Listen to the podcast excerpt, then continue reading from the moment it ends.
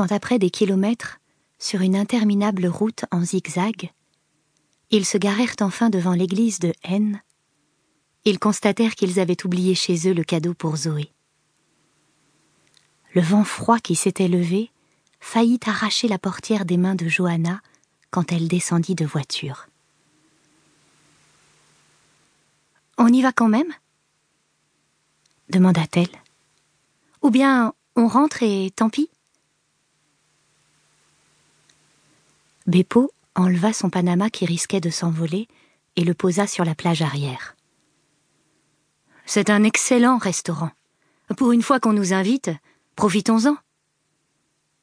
Nous sommes en avance. Nous avons peut-être le temps d'acheter un autre cadeau pour le bébé.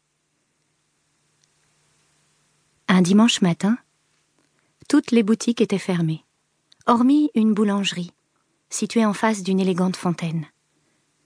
Une vendeuse aux yeux là les renseigna aimablement. Près du cinéma, il y a un antiquaire. Il ne ferme jamais.